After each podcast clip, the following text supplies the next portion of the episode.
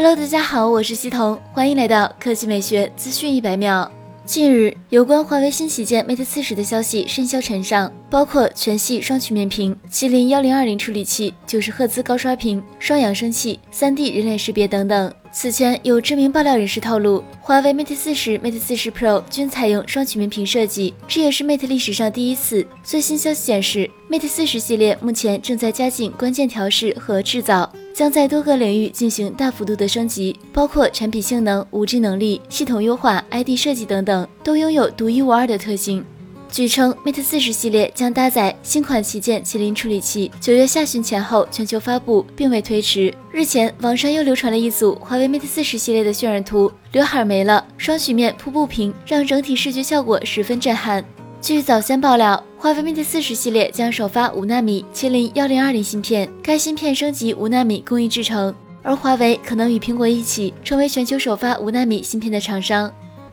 第二条新闻来看，联想七月二十二日十九点三十，联想拯救者电竞手机就要正式发布了。今天官方公布了新机的最新亮点，全功能双 Type C。众所周知，全功能 Type C 拥有供电、数据传输以及视频传输的功能。凭借两个 Type C 接口，官方称拯救者电竞手机 Pro 无需扩展坞，也能拥有无限可能。预热海报显示，拯救者电竞手机 Pro 可通过 Type C 数据线将手机画面传输到显示器上，让手机秒变主机。根据此前爆料信息，联想拯救者电竞手机 Pro 采用一百四十四赫兹全面屏。首发高通骁龙八六五 Plus 旗舰平台，配备双 X 轴线性马达，该机还支持九十瓦超级闪充。它搭载的是 Twin Turbo 双涡轮动力系统，电池容量为五千毫安时，仅需三十分钟就能充满。这是目前同电池容量充电速度最快的技术，使用的是混合功率极速闪充架构，提供十六重安全守护，稳定可靠。好了，以上就是本期科技美学资讯一百秒的全部内容，我们明天再见。